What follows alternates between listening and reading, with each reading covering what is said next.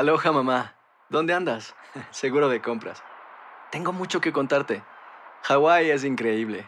He estado de un lado a otro con mi unidad. Todos son súper talentosos. Ya reparamos otro helicóptero Blackhawk y oficialmente formamos nuestro equipo de fútbol. Para la próxima te cuento cómo voy con el surf y me cuentas qué te pareció el podcast que te compartí, ¿ok? Te quiero mucho. Be All You Can Be, visitando goarmy.com diagonal español. Hacer tequila, Don Julio, es como escribir una carta de amor a México. Beber tequila, Don Julio, es como declarar ese amor al mundo entero. Don Julio es el tequila de lujo original, hecho con la misma pasión que recorre las raíces de nuestro país. Porque si no es por amor, ¿para qué? Consume responsablemente. Don Julio Tequila, 40% alcohol por volumen, 2020. Importado por Diageo Americas, New York, New York. When you buy a new house, you might say, Shut the front door! Winning! No, seriously. Shut the front door. We own this house now. but you actually need to say, Like a good neighbor, State Farm is there. That's right. The local State Farm agent is there to help you choose the coverage you need. Welcome to my crib.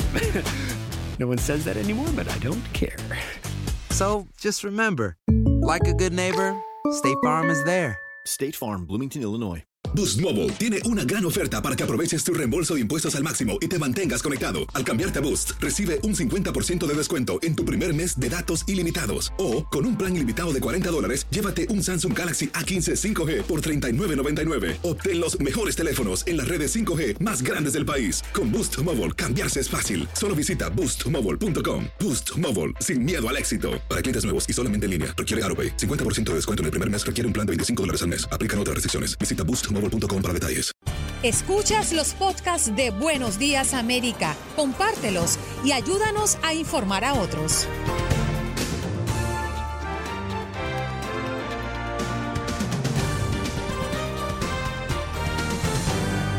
Hoy en Buenos Días América y a propósito de nuestro tema del día, le preguntábamos a nuestros oyentes si consideran que al mundo le hace falta amor, pues nos acompañó Cecilia Alegría, la doctora Amor, y hablamos de su más reciente libro, Cuando el amor te llame, síguelo. También tuvimos la oportunidad de conversar con Jorge Hernández, periodista de Univisión 23 Miami. Nos hablaba de la reapertura de las playas y cómo se vivió este miércoles en el sur de la Florida. Tuvimos la oportunidad de conversar nuevamente con el economista Iván Jiménez, experto en finanzas, hablando de la declaración de la Reserva Federal de este miércoles, señalando que las condiciones financieras han mejorado. ¿Por qué? ¿Y cómo le damos lectura a los más recientes reportes. Y por último, Raúl Painberg, que toda la semana nos acompaña con su comentario hablando de las nuevas cifras de solicitud por desempleo en los Estados Unidos.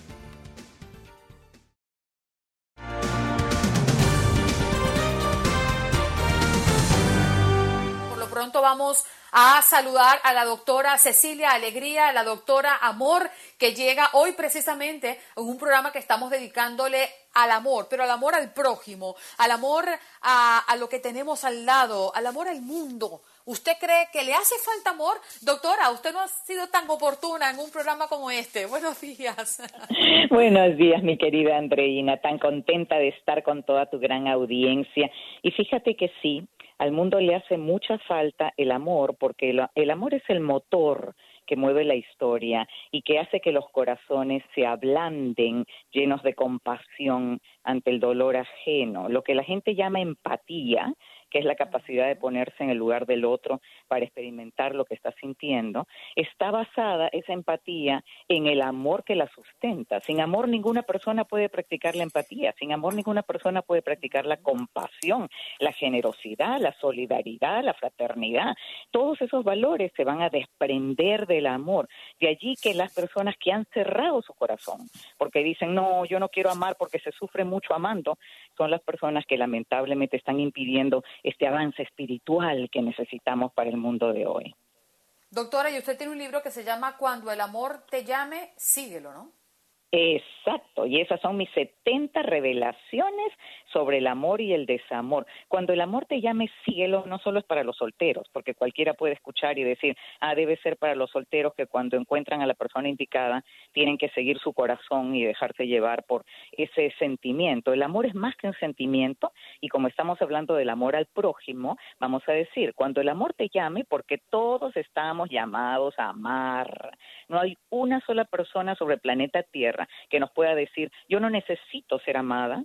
Entonces, si tú necesitas ser amado o amada, ¿por qué no entiendes que tienes que hacer la contraparte, que es dar amor? Y aquí la práctica del amor incondicional, que sería el amor ágape, es el que nos da un beneficio sobrenatural, porque una vez que la persona comienza a dar sin esperar recibir, se le abren las puertas de mil y un bendiciones y comienza a cosechar cosas que nunca imaginó que iba a recibir en su vida por un efecto maravilloso, que es como un efecto boomerang. Tú lanzas al universo cosas buenas, el universo te regresa cosas buenas. Así que antes que esperar ser amados, tenemos que aprender a amar con todo nuestro corazón. ¿Todos tenemos la capacidad de amar, doctora? Sí, pero lo que pasa es que la tenemos anestesiada. es como si en algunos estuviera dormida. Ahora, ¿pero por qué? Pueden haber mil y un causas. Y la primera puede ser la falta de amor experimentada en la primera infancia, que genera traumas. Ejemplo, eh, un niño o una niña que fue abandonado o abandonada por su padre y que la madre fue autoritaria, fue déspota, fue fría, no le supo brindar cariño. O sea, no tuvo ningún progenitor que le diera amor, ni, ni hermanos que lo apoyaran. Vamos a poner ese caso específico.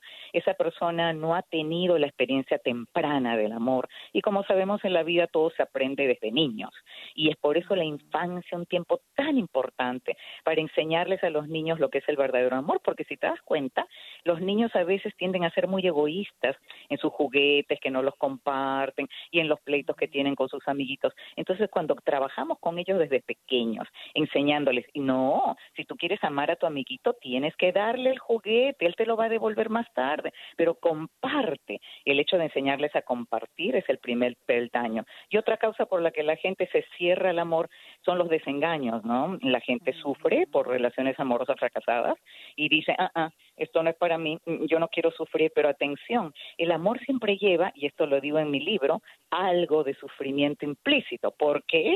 Porque el amor es el antónimo del egoísmo. Entonces, donde hay amor no puede haber egoísmo. ¿Y qué persona no es egoísta? Todos somos egoístas. Entonces, como nos duele tanto Entonces, dejar cuando de ser egoístas. celamos, doctora, no estamos amando. Exacto, porque el amor no puede celar al otro a no ser que obviamente hubieran causas justificadas, como quien ha probado ya que es que es infiel y no queda más remedio que sentir esos celos porque son naturales. Pero si la otra persona no nos ha dado causa alguna, cuando celamos estamos manifestando un apego basado en nuestro egoísmo.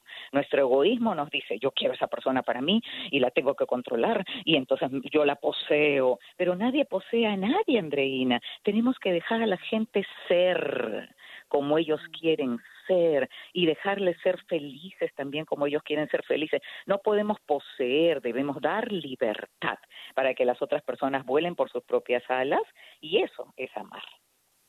Doctora, yo sé que muchas de las personas que nos están escuchando también crecieron con este dicho que dice, amor con hambre no dura, ¿no?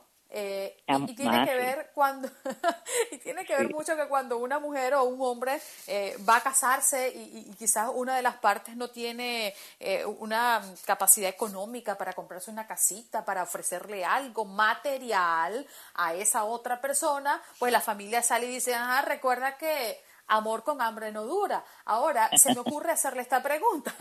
Sí. Se me ocurre hacerle esta pregunta y es que, ¿podría dormirse el amor en el marco de mm, una situación con problemas? Es decir, no, no solamente la falta de dinero, sino cuando hay conflictos en la familia, cuando quizás eh, tienes a un marido que te hace la vida imposible o dejas que te haga la vida imposible, no le das amor a los hijos. O sea, es decir, circunstancias ajenas al amor en sí, ¿podría estar durmiendo al amor? Qué bonita tu pregunta, porque es primera vez que he escuchado la expresión, y aquí te voy a tener que aplaudir, del amor dormido, porque la gente lo que dice es que el amor se acaba, y eso es falso. el amor no se acaba, el amor se transforma. Y este hecho de estar durmiendo supondría como consecuencia que el amor puede despertar o sea, está dormido por cierto tiempo, hay una crisis grave, has mencionado los factores económicos, has mencionado los conflictos, hay tantas causas por las cuales el amor en apariencia está dormido porque no estamos sintiéndonos vivos a través de esa relación amorosa, sin embargo, luego va a poder despertar. Después de toda gran tormenta siempre sale el sol. Cuando salimos de un túnel vamos a ver la luz. No podemos estar tan negativos pensando, esto se acabó, voy a tirar la toalla, ya no quiero más. No, lo que debemos decir es, estamos en una crisis, las crisis son temporales, vamos a tomarnos de la mano, somos un equipo, vamos a despertar nuestro amor. ¿Y qué vamos a hacer para despertarlo? Lo mismo que hicimos cuando recién nos conocimos y nos enamoramos. Cuando toda pareja se enamora en un principio, ¿qué cosa hace? Esa pareja va a preocuparse por complacer al otro con detalles, con contacto físico, con palabras de afirmación, con un afecto permanente que desborda. Entonces hay que resucitar todas esas prácticas, esos rituales amorosos y ese amor puede despertar. Ahora, doctora, eh, se me ocurre preguntarle, porque hoy el tema del día, todas las mañanas abriendo este show, eh, tenemos un tema del día. Hoy quisimos dedicárselo al amor y hacer la pregunta a la audiencia de cuáles cree que son esos dos peores males que está quejando al mundo ahora. Se lo pregunta a usted, doctora. Uy, qué buena pregunta también. Bueno, el primer mal para mí sería el desaliento. Cuando la gente no tiene esperanza, todo lo demás cae, eh, todo lo demás se torna negativo.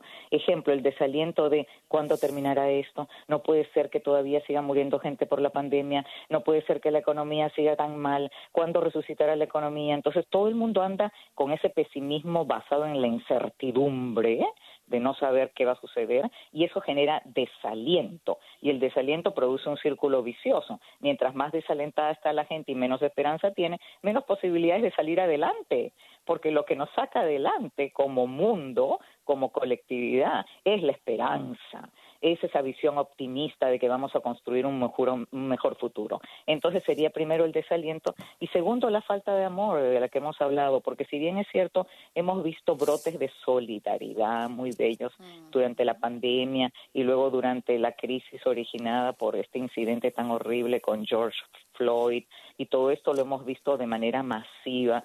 Hay a veces eh, causas que están detrás de manifestaciones políticas, por ejemplo, que no están basadas realmente en el amor, pueden estar basadas en rabia, que es una emoción que es lo opuesto al amor, ¿no? La rabia de salir a protestar. Por... Entonces yo estoy a, a favor de las manifestaciones pacíficas, sí, claro que sí, pero estoy en contra de la violencia, porque la violencia no es el camino del amor. Entonces, ¿cómo podríamos hacer para reconocer que todavía nos falta amor? Buscar cada quien la respuesta a la pregunta en su corazón. ¿Estoy yo dando amor sin esperar recibir a cambio a todo quien me rodea? Porque aquí quiero terminar con la frase bíblica de Jesús, quien como maestro al fin, hijo de Dios, dijo, ¿qué, qué de bueno tiene que ames a tus amigos? Eso lo hace cualquiera. Ama a tus enemigos, bendice a quien te maldice. Eso es amor. Doctora, eh, con sus palabras me hizo recordar un tema que además considero muy lindo. Eh, no soy muy seguidora de Silvestre Dangón, pero tiene un tema que habla mucho de las palabras que usted acaba de usar en esta nuestra conversación. Escuchemos. El amor se transforma y se queda en el alma. Por amor, por amor se perdona si es por esa persona, no hay errores que valgan. qué lindo, qué lindo, doctora. Fue tenerla el día de hoy. Gracias por acompañarnos en este programa que estamos haciendo muy especial, porque además la audiencia ha Sí. pedido todos estos días que hagamos un programa diferente, un programa donde invoquemos al amor, que nos hace falta Amén. mucho. Esto es para Te los oyentes y por los oyentes. Gracias, doctora, por Gracias acompañarnos. mil. Y los invito a visitar mi página web, ladoctoraamor.com, donde están mis redes sociales, mi canal de YouTube, mi libro, el que mencionamos y muchos otros, ladoctoraamor.com. Bendiciones, abrazos. Bendiciones y amapuches para usted, doctora Cecilia. Alegría, doctora Amor. Cuando el amor te llame, síguelo. Les dejo ese tema maravilloso de Silvestre Dangón.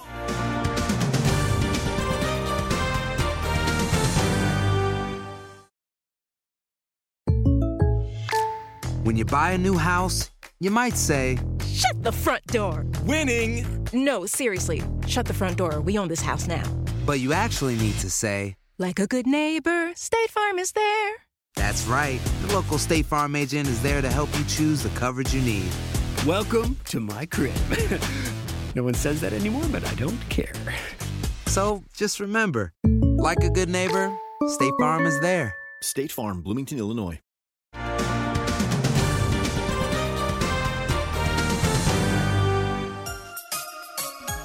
Ay, qué rico.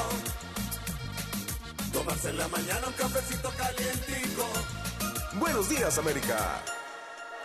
Ay, estoy aquí con mi cafecito bien calientito y hoy me voy a tomar este café con Diomedes de la Cruz que gentilmente dijo, yo me tomo contigo el cafecito y hasta una mimosa.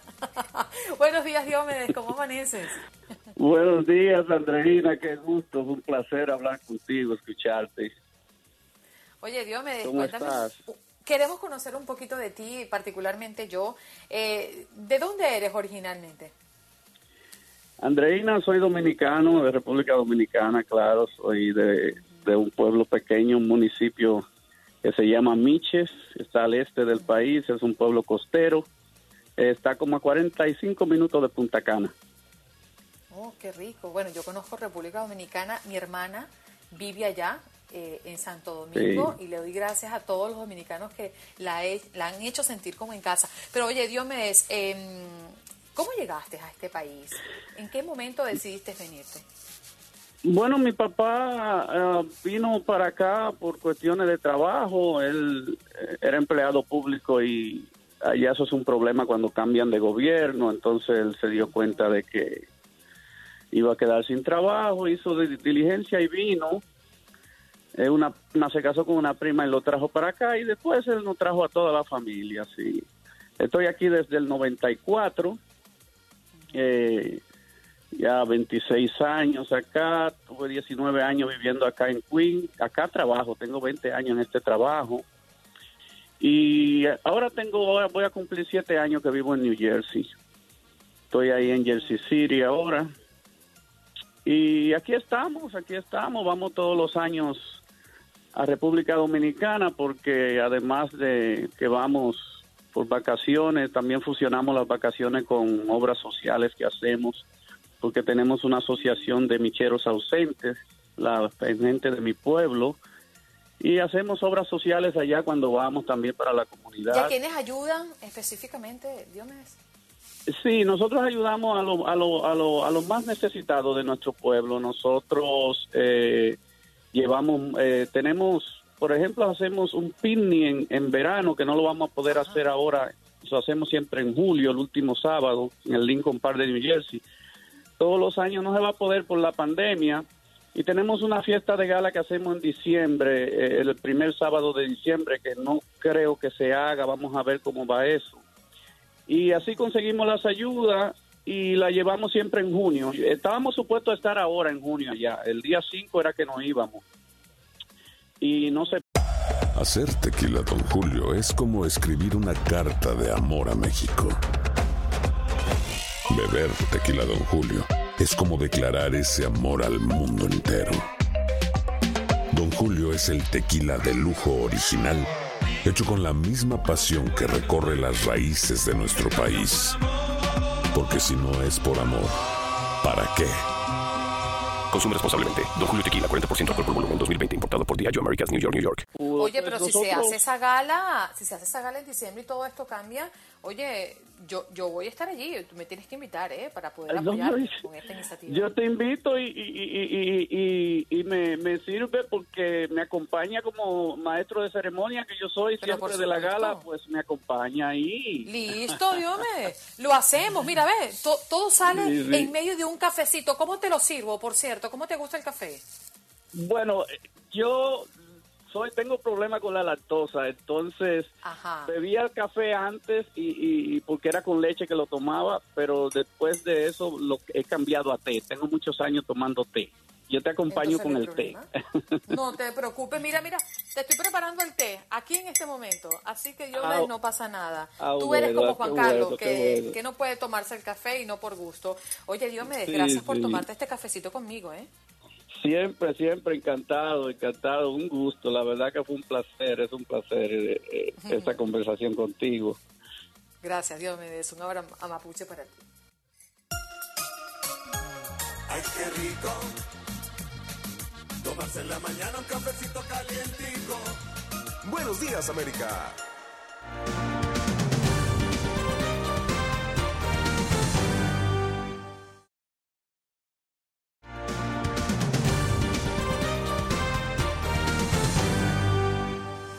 Al sur de la Florida. Jorge Hernández está listo, preparado para hablarnos de cómo le fue a la, en la playa el día de ayer a propósito de la reapertura de las playas en Miami-Dade. Jorge, buenos días.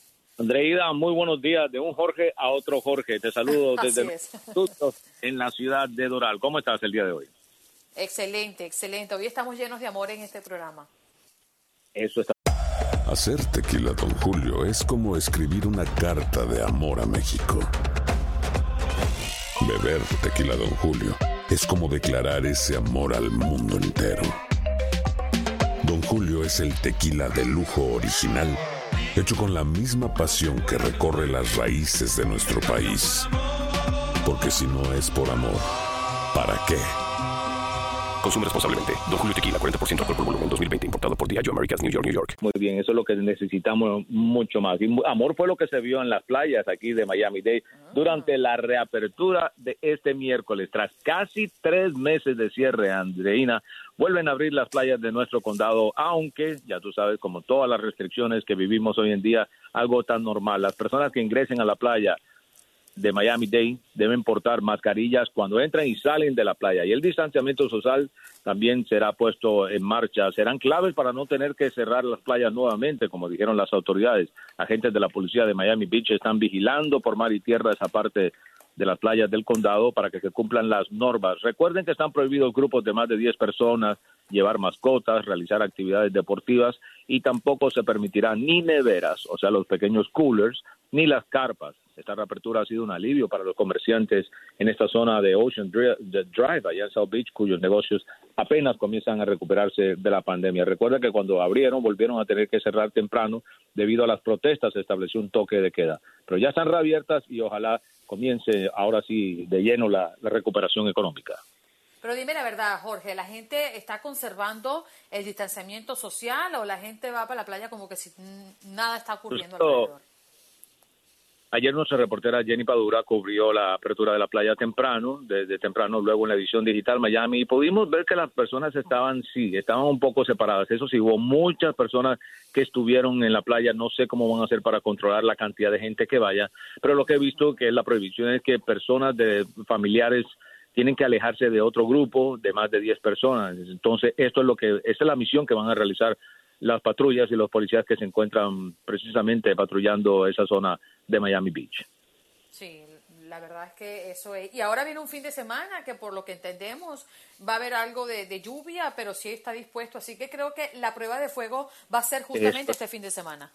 Esa es la prueba de fuego exactamente. Los fines de semana, cuando salgan los botes, la gente salga a disfrutar a las playas nuevamente. Como tú dices, se, se pronostica lluvia, pero de todas maneras hay periodos de sol aquí en el sur de la Florida, como siempre lo hay. Así que vamos a ver cómo responde la gente. Ojalá que sigamos estas normas, que no tengan que volver a, seguir, a cerrarlas otra vez, porque tú, como sabes, desde la semana pasada han ido aumentando paulatinamente los casos de coronavirus. Las cifras de ayer, por ejemplo, las últimas 24 horas fueron de 1.371 nuevos casos confirmados aquí en la Florida y se están siguiendo, se están presentando nuevas muertes.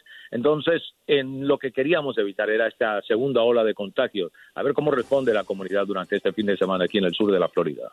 Así es. Jorge, un abrazo para ti. Nos reencontramos mañana. Muchísimas gracias por compartir con nuestra audiencia.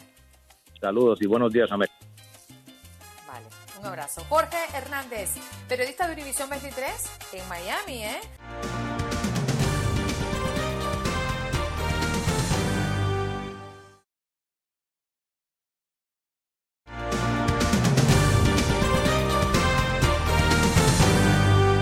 Querido Juan Carlos Aguiar, que siempre está listo y preparado. ¿Qué pasa fuera de nuestras fronteras, Juan Carlos? A ver, le cuento qué pasa fuera de nuestras fronteras. Andreina, recuerda que hace unos días le contaba que en Nueva Zelanda le iban ganando la lucha al coronavirus. Oh, sí, claro, me acuerdo. Pues, imagínese, una noticia muy positiva. En este país de 5 millones de habitantes ya se han declarado libres de coronavirus. Han pasado 17 días desde que se identificó el último nuevo caso de COVID-19, un periodo en el que a su vez se han realizado 40 mil pruebas. Esta nación es una de las primeras en recibir de nuevo a los, escucha esto que le va, le va a interesar bastante a usted, Andreina, en recibir de nuevo a los aficionados en los estadios deportivos, los conciertos ya van a tener personas, ya tienen vuelos sin restricciones en todos los asientos. Han pasado 17 días desde que se identificó el último nuevo caso, un periodo bastante positivo para el país. Eh, han asegurado ellos que casi con certeza van a volver a haber nuevos casos allí, pero se sienten tranquilos porque saben que ya tienen más o menos una idea de cómo manejarlo. Por otra parte, una noticia que usted eh, adelantó un poco ayer cuando el programa estaba terminando y es la carta que enviaron unos líderes europeos a la comunidad europea. Pues se trata de los eh, presidentes, primeros ministros de Francia, Alemania, eh, España y otras tres naciones que enviaron a todo el conjunto de la Unión Europea una carta pidiendo que tienen que estar preparados para la próxima pandemia, luego de que reconocieron que este bloque, que este grupo de países no estaba listo para enfrentar una crisis como la desatada por el coronavirus. Esto, como le decía, fue liderado por la canciller Angela Merkel de Alemania, lo acompañaron el presidente Emmanuel Macron de Francia, el jefe del gobierno español Pedro Sánchez, así como sus colegas de Polonia, Bélgica y Dinamarca, que también firmaron esta misiva. Y si me vengo para el continente suramericano, eh, mientras en Nueva Zelanda se registran noticias positivas alrededor del coronavirus, pues Brasil sigue enfrentando una situación caótica. Allí están acusando al presidente Jair Bolsonaro de manipular las cifras del COVID-19. A lo largo de, los últimos días, el Ministerio de Salud habría borrado números oficiales que estaban registrados en su página web luego de que ésta dejara de estar funcionando por unas horas. Posteriormente a esto, eh, la página volvió a aparecer, pero solo tenía los registros de los contagios de las últimas 24 horas de las personas contagiadas por COVID-19 o coronavirus en ese lapso de tiempo. Esto, como para que lo entienda un poco mejor, Andreina, el ministerio difundió 1.382 muertes en 24 horas y después, al actualizar, la cifra había bajado a 525 muertes sin que hasta el momento en el gobierno brasilero nadie pueda explicar este error. Hace unos días eh, el presidente Jair Bolsonaro, que ha sido bastante polémico, decidió también seguir los pasos de su homólogo estadounidense, el mandatario Donald Trump, y anunció que va a cortar las transferencias de recursos económicos de Brasil a la Organización Mundial de la Salud. Un mandatario más que se suma a las fuertes críticas, pero que va un paso más allá y le retira eh, los dineros. Eh, Andreina, le tengo una noticia de su país, de Venezuela. Tanto que se ha generado desde Venezuela. no, pues es que eh, con, con, lo que el presidente Nicolás Maduro o, este señor que se dice presidente eh, ha, ha, insinuado que eh, el presidente encargado, Juan Guaidó, estaría oculto en las instalaciones de la representación diplomática francesa allá en Venezuela y esto obligó a que Francia tuviera que salirle al paso a las acusaciones de, de Maduro y desmintiera a ese gobierno venezolano negando que Guaidó esté en su embajada en Caracas. Esta versión oficial francesa se conoce gracias al Ministerio francés de Asuntos Exteriores. Esto porque el embajador de Francia en Venezuela inicialmente respondió con una declaración muy puntual. Hemos confirmado en varias ocasiones que Guaidó no se encuentra en la embajada de Francia, pero Maduro una vez volvía a insistir y repetía y hombres cercanos a su gobierno seguían repitiendo lo mismo, lo que hizo que el Ministerio francés de Asuntos Exteriores desde el continente europeo tuviera que responder con una declaración bastante escueta, escueta concisa y contundente. Hemos confirmado en repetidas ocasiones que Juan Guaidó no se encuentra en la residencia de Francia en Caracas, pero parece que nada de esto tranquiliza al señor Nicolás Maduro. Y una última noticia, Andreina, esta vez relacionada con Irán y la muerte de, aquel general. Recuerda que lo registrábamos hace unos meses, el general Qasem Soleimani, el general iraní. Sí, claro. Era uno, uno de los militares más poderosos del régimen iraní. Pues bien, eh, Irán anunció que va a ejecutar muy pronto a un ciudadano de este, de este país que facilitó información a Estados Unidos sobre el paradero del abatido general que les mencionaba, Qasem Soleimani, poco después de que un portavoz del Poder Judicial diera esta sorprendente noticia, un comunicado del Departamento de Justicia de, de, allá de Irán tuvo que precisar que este caso de este hombre que va a ser ejecutado no está relacionado con la, con la operación estadounidense que mató a Soleimani el pasado mes de enero en Bagdad. El hombre fue identificado como, a ver si lo puedo pronunciar bien, Mahmoud Musavi Mat. ¿Cómo, ¿Cómo me ve con el iraní, Andreina? Muy bien, creo que hay que mandarte a la escuela otra vez. Ah, bueno, entonces, Mahmoud Musavi Mat ha sido señalado de ser uno de los espías de la CIA, este organismo de inteligencia aquí de Estados Unidos, y del Mossad, el organismo de inteligencia de Israel. Por esto ha sido condenado a muerte. Recordemos que el general Soleimani era el hombre fuerte, el que dirigía el cuerpo expedicionario de la Guardia Revolucionaria iraní y era uno de los líderes más importantes de esta nación. Murió tras el ataque de un dron estadounidense el pasado 3 de enero, apenas unos minutos después de que aterrizara en Bagdad y cuando se dirigía a la ciudad desde el aeropuerto de la capital eh, de Irak. Estas son, Andreina, las noticias internacionales, las más relevantes que tenemos el día de hoy aquí en Buenos Días América.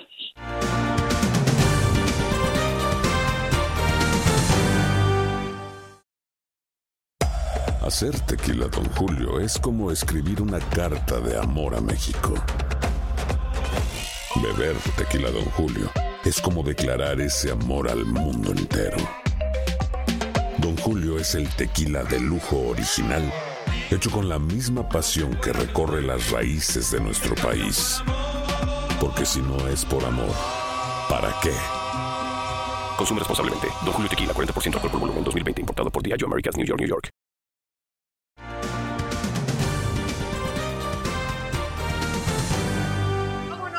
Próximo invitado, él es Iván Jiménez, parte de esta familia de Buenos Días América, economista y experto en finanzas. Iván, buenos días, qué bueno tenerte acá de nuevo. Muy buenos días, saludos a todos. Bueno, la verdad es que hemos estado muy atentos sobre un anuncio reciente y de hecho lo esperábamos hace bastantes días y tiene que ver con la Reserva Federal, ¿no? Ayer señaló que la, las condiciones financieras han mejorado, viendo con optimismo una recuperación económica, con buenas señales como la creación de los 2.5 millones de empleos eh, reportados la semana pasada. Pero, Iván, se comprometió a mantener las tasas en su rango objetivo de 0% a 0.25%. ¿Qué significa esto? Lo que significa es que le está dando una, una directriz al mercado de dónde cree el Banco de Reserva va a estar la economía durante el resto de este año y el año próximo. Entonces, lo que, lo que interpreta el, Banco de Reservas es que hemos sufrido un golpe, un golpe que todos sabemos fue por una razón de salud. Ese golpe tiene un impacto en la economía. Eso no se cura en un día, no se cura en una semana, no se recupera en un mes. Entonces, si, si vemos eh, en, eh, en lo que está proyectando el Banco de Reservas, es también para darle una claridad al mercado de que esto es mucho más profundo que, que una recuperación eh, de, rebote, que interpretan que, que han de haber, eh, diríamos, golpes muy duros que se va a tomar sencillamente más tiempo de dos meses, tres meses, sino que a la interpretación del Banco de Reservas se va, le va a tomar a la economía recuperar como año, año y medio, por lo menos. Eso es lo que eso significa traducido al español, o sea, de, de idioma Banco de Reservas al español, como si fuera una película china donde de aquellas donde con, donde Bruce Lee hablaba arriba y la letra las letras por abajo, bueno, eso es lo que significa en español. Eso es aterrizado para que lo entendamos todos, los, los, que nos llamamos ciudadanos de a pie y no dominamos estos términos tan profundos alrededor de, la, de los números. Iván, ayer cuando teníamos eh, nuestra discusión editorial sobre qué íbamos a tener en el programa de hoy, hablábamos de unos números. Y es que la Reserva Federal espera que el PIB, que es el Producto Interno Bruto, se contraiga este año en 6.5% y la tasa de desempleo alcance a final del año a estar más o menos en el 9.3%. ¿Qué tan delicado es esto? Y si me permite eh, sumarle, ¿pudimos haber quedado peor al finalizar el año según este pronóstico? Sin lugar a dudas pudo haber sido, pero muy peor. Eh, lo, lo que hay que traer a la mesa en ese, en ese análisis es que la economía, como he dicho muchas veces, lo que más le perjudica es la incertidumbre. Entonces, si tú sabías ya que estábamos en un declive, que, estábamos en esta situación, pues eso el mercado lo digiere y lo interpreta y, y es hasta bueno para la economía a largo plazo. ¿Qué quiero decir con eso? Que cuando vemos esos números hay que contextualizarlos en el momento. En este momento no nos debe sorprender si cierras al país más productivo del mundo y a los y al mundo entero, no te puedes sorprender que va a haber una contracción económica. Eso tiene muchas reverberaciones. Lo importante es señalar que la, las contracciones no, aunque son números económicos, se traducen a las avenidas, a las personas que, caminan y, y, toman autobuses y trenes y manejan. ¿Por qué? Porque es empleos. Mientras la economía crece, cuando un Producto Interno Bruto de un país crece, eso significa que está produciendo más, consumiendo más, y eso se traduce en consumo que es igual a empleos después de, de que ese consumo se satisface. Entonces, a donde estamos hoy es que estamos en la antesala de la peor crisis económica de nuestra, tal vez en nuestras vidas. Eh, te lo pondré en contexto. La pandemia del 1918 causó eh, muchas, muchos fallecimientos, pero en términos económicos, el Producto Interno Bruto de los Estados Unidos subió 1% en el 1919. Eso se contrarresta a la realidad de hoy y tiene muchas implicaciones. Y una de las implicaciones más, más poderosas que tiene es que hasta pone en tela de juicio el dólar. Y por eso es que vimos apertura de estos estados. ¿Por qué quiero decir que se pone en perspectiva el dólar? Porque el dólar es donde se cotiza el petróleo. Y si el petróleo se cotiza para valores negativos, como lo que pasó hace un mes, eso va a traer un desastre económico, no solo para los Estados Unidos, sino para la posición que, que representa el dólar a nivel mundial. Entonces, por ende, vimos que tenía que abrir estados para que la gente quemara hasta cierto modo gasolina. Para eso fue. Que no nos quepa duda que fue para eso.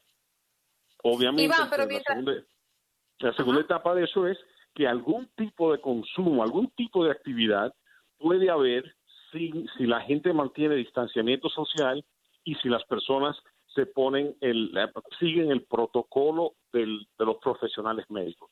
Y eso es muy bueno. Pero lo importante es señalar que esto no es un asunto de un día, porque para ponerlo en contexto, eh, 20 eh, millones de empleos, o son 22 millones de empleos, hoy se sumaron 1.1 millón 500 mil personas a, a, las tasas de desempleo, son números astronómicos. Eh, en contexto, cuando la recesión financiera, el peor número fueron 680 mil Ahora estamos hablando de 1.5 millones de personas esta semana solamente que se sumaron a las tasas de desempleo. Iván, pero vemos todo este debacle, toda esta complicación económica, los números que para nada son alentadores, pero por otra parte vemos a las bolsas que empiezan a reaccionar positivamente y han vuelto a niveles cercanos a los que tenían previo a la pandemia. ¿Esto es tan así? ¿Cómo lo leemos? Tú que, eres tan conocedor, para los, para los que nosotros escuchamos esto, como que si nos estuviesen hablando en chino. Correcto. Mira, los, las, los mercados de valores tratan de anticipar lo que va a pasar en seis meses, un año, hasta los próximos cinco años. Lo que hacen es que eh, interpretan que lo que yo estoy pagando hoy por una acción es el valor de lo que esa compañía, en términos profesionales, es el valor descontado del flujo de capital. Pero lo que significa en español es qué, es qué va a producir esa empresa en los próximos 5 a 10 años y cuánto vale esa producción y entonces a eso le vamos a asignar un valor. Bueno, los mercados tienen unas trayectorias que son muy importantes y la última vez que estuve, que estuve eh, estábamos en declive y les dije, mira, acabamos de romper unos parámetros que eran los promedios de 200 días de valor de intercambio y 50 días de valor de intercambio. Eso, esos son dos marcadores importantes. Miden el promedio de los, valores de los últimos 200 días y te dan un promedio y el otro de 50 días y te da un promedio. Cuando bajan por debajo de esos niveles, tiende a indicar que hay algo muy serio pasando. Y en estos días, y eso ocurrió la última vez que, estuve, y en estos días acabamos de ver que rompió hacia arriba y cuando rompió en los, o sea, cuando declinó y volvió y subió por encima del promedio de 50 y 200, eso causó un disparo técnico. Hoy estamos viendo, hoy inclusive, una corrección, o sea, una reducción de casi 900 puntos en la apertura. ¿Qué debe, qué debe entender la, la, quien nos escucha que tal vez tiene un, una cuenta de retiro o está pensando participar en valores?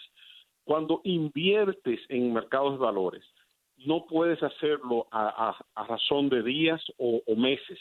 Tienes que hacerlo con una proyección de un año, cinco años, diez años. O sea, tú no compras una casa eh, y dices, bueno, yo compré esta casa hoy en 200 mil dólares o 400 mil y el mes que viene voy a ver si vale 405. No, usted la compra entendiendo que es una adquisición, como tampoco abre un negocio y dice, bueno, abrí el negocio hoy y, y bueno, a, vendí eh, mil dólares ayer y hoy estoy vendiendo mil cien. No, no, así no es que se hace. Es hacia dónde voy a llevar esto en el próximo año, dos, tres, cuatro, cinco. Y así debemos nosotros, como entes económicos en este país, ver nuestra carrera. Si manejas, si eres chofer de Uber, ver cómo tú puedes subir a, que a un tipo de trabajo dentro de lo que tú sabes donde tal vez te conviertes en chofer comercial o de carga tóxica, donde te pagan cinco o seis veces más. Y lo mismo hacerlo en todos los renglones. O sea, la belleza de esta, de, esta pandemia es que nos obliga a reflexionar y eso están haciendo todas las empresas cotizadas en bolsa. Entonces, la diferencia es que ellas tienen acceso a capital, una gerencia profesional y, un país que les dijo que va a hacer todo lo que esté a su disposición para que esta economía recupere. Y esa es la realidad que estamos viviendo hoy.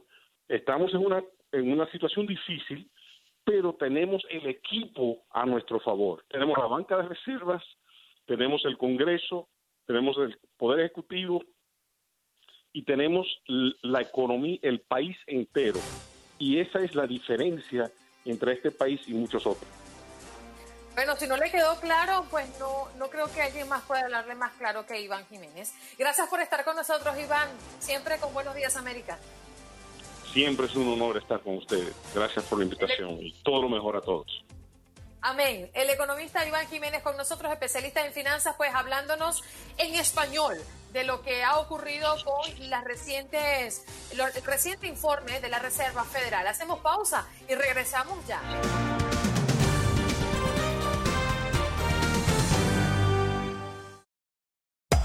Hacer tequila, don Julio, es como escribir una carta de amor a México.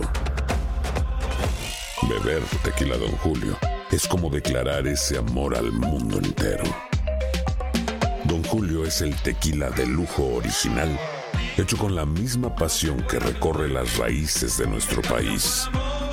Porque si no es por amor, ¿para qué? Consume responsablemente. Don Julio Tequila, 40% alcohol por volumen, 2020. Importado por Diageo Americas, New York, New York.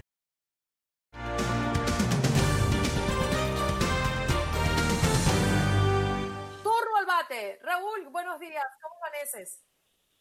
¿Qué tal? Muy buenos días, Andreina. Me da gusto saludarte. Juan Carlos, ¿qué tal? Muy buenos días. Bien, afortunadamente yo pienso que con mucho optimismo esta mañana, cuando menos en términos económicos tenemos que decir que 1.5 millones de trabajadores solicitaron esta semana el beneficio del desempleo, lo que significa que es la décima semana que las solicitudes van eh, eh, disminuyendo en el país. Esto quiere decir que poco a poco la reapertura económica ha venido dando ya algún nivel de efecto económico. Eh, sin embargo, eh, la Reserva Federal estima que el, dolor eh, que ha causado el COVID a las finanzas de los Estados Unidos no habrá de eliminarse o a disminuir considerablemente, sino hasta fines de año. Sin embargo, bueno, la noticia, aunque la cifra sigue siendo alta, alienta mucho a pues el futuro eh, de la economía y el retomar de esta eh, normalidad en términos de finanzas eh, para el país. Oye, Raúl, este es un poco alentador porque son menos que en otras semanas, pero sigue siendo muy desalentador porque se siguen sumando peticiones, ¿no? Y, y, y ¿dónde están los puestos de trabajo? Es lo que todo el mundo se pregunta para comenzar a disminuir este porcentaje fatídico de personas desempleadas en este país. Definitivamente. Fíjate que aunque las cifras en términos de la solicitud de beneficios es vista por los analistas económicos como positiva, también es cierto que seguimos sufriendo, eh, eh, obviamente, un efecto de, de, una pandemia que también debemos decirlo, ¿eh? no solamente es que se haya mantenido, ha aumentado en un gran número de ciudades y de estados del país. Precisamente uno de los factores es la reactivación económica. El otro factor fue lamentablemente el feriado, como lo dijimos en su momento, del Memorial Day, y ahora habrá que ver los efectos que sobre la pandemia de salud tiene naturalmente las manifestaciones que eh, a nivel nacional generó la muerte de George Floyd. Algo, Andreina, Juan Carlos, que muchos eh, sectores de la población están eh, pues cuestionándose si, si esta muerte habrá sido en balde eh, una pregunta que repito, muchos se hacen luego de las protestas, las innumerables protestas que se registraron en todo el país.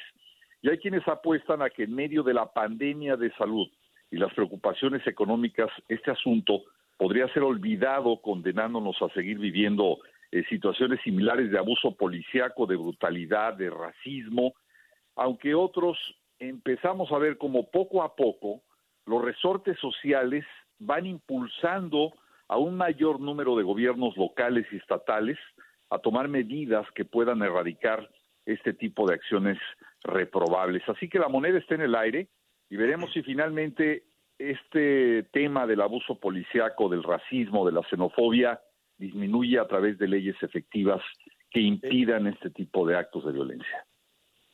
Raúl, eh, estamos hablando de la pandemia y de las protestas y el contagio, pero tenemos ya aquí, a la vuelta de la esquina, como diríamos en nuestros países, el reinicio de la campaña electoral. Ya desde la propia campaña del presidente Donald Trump se anuncia que pronto se vienen los mítines, que se vienen estas reuniones con sus electores, estas movilizaciones masivas. Y muy seguramente el Partido Demócrata no se quedará atrás. El, vicepresidente, ex vicepresidente Joe Biden también eh, necesita realizar este tipo de reuniones para salir a contarle al pueblo lo, lo que propone. ¿Qué tanto nos arriesgamos permitiendo que estas grandes manifestaciones políticas se lleven a cabo en medio de, una pandemia que no le vemos una salida pronto. Juan Carlos, yo creo que eh, estás precisamente eh, poniendo el dedo en la llaga, porque definitivamente es la gran preocupación de la clase médica eh, en los Estados Unidos. es decir, si los eventos deportivos han tenido que ser suspendidos indefinidamente, ¿qué nos hace pensar que una concentración masiva en un estadio que albergaría en Carolina del Norte a siete mil personas sentadas, pero en total yo calculo que serían unas trece mil personas en un mismo auditorio para llevar a cabo una em, reunión nacional, eh, una convención nacional republicana, como eventualmente tendría que hacerlo también el Partido Demócrata. ¿Qué es lo que hemos visto? Todos los negocios, todos los sectores y la, la política debería incluirse, debe de modificar sus sistemas de, eh, de actuación, eh, sus sistemas de actividad, para evitar precisamente estos riesgos masivos. Habrá que ver qué es lo que se define en esta pugna que se ha establecido entre la Casa Blanca y el gobernador de Carolina del Norte para la realización de esta Convención Nacional Republicana. Un gobernador que trata de evitar eventos masivos. Un presidente que incluso amenaza a dicho Estado con afectarlo económicamente si esta convención no se realiza eh, tal y como él propone, con un evento masivo, un mitin político masivo. Y la pregunta, pues, quedaría en el aire, Juan Carlos Andreina, ¿quién tiene la razón? ¿El gobernador de Carolina del Norte que trata de seguir normas internacionales de sanidad en medio de una pandemia? ¿O un presidente que busca eh, a ultranza llevar a cabo su convención? Los demócratas han sido, eh, creo yo, que más reservados y no han sido eh, o no han generado polémica en este sentido hasta ahora, pero no se sabe qué va a pasar en tanto, repito, no se modifiquen las actividades, la forma de retomar esta nueva realidad. Como lo dije, eh, para mí ya no es nueva normalidad, es una nueva realidad. Pero creo que es algo que se va a seguir discutiendo. Eh, Raúl, le saluda Alex Vanegas. muy buenos días volviendo al tema eh, ligado de la economía y de los trabajos, pero también ligando la pregunta o siguiendo la pregunta de Juan Carlos con el tema político, ¿no se cree que el, tema de esto, de los nuevos empleos, de, menos eh, peticiones para ayuda del gobierno, sea un espejismo eh, el cual acercándonos a las elecciones vaya a crecer y vaya a parecer positivo, pero no es del todo positivo? Eh, bueno, pienso yo que estamos caminando en el filo de la navaja. Alex, un fuerte abrazo porque el futuro político del país se define entre los resultados de la pandemia y naturalmente el efecto económico. Creo yo que hay una reactivación real que está disminuyendo la solicitud de beneficios, pero también creo que el número de enfermedad y de muerte por el COVID-19 sigue en aumento. Gracias Raúl por estar con nosotros. Nos reencontramos la próxima semana y gracias por ser parte de Buenos Días América. Andreina, Juan Carlos, Alex, un fuerte abrazo para todos. Buenos días.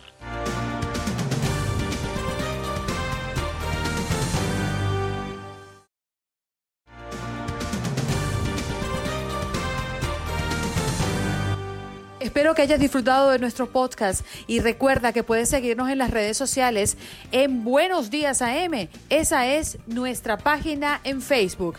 Nos reencontramos en otro podcast.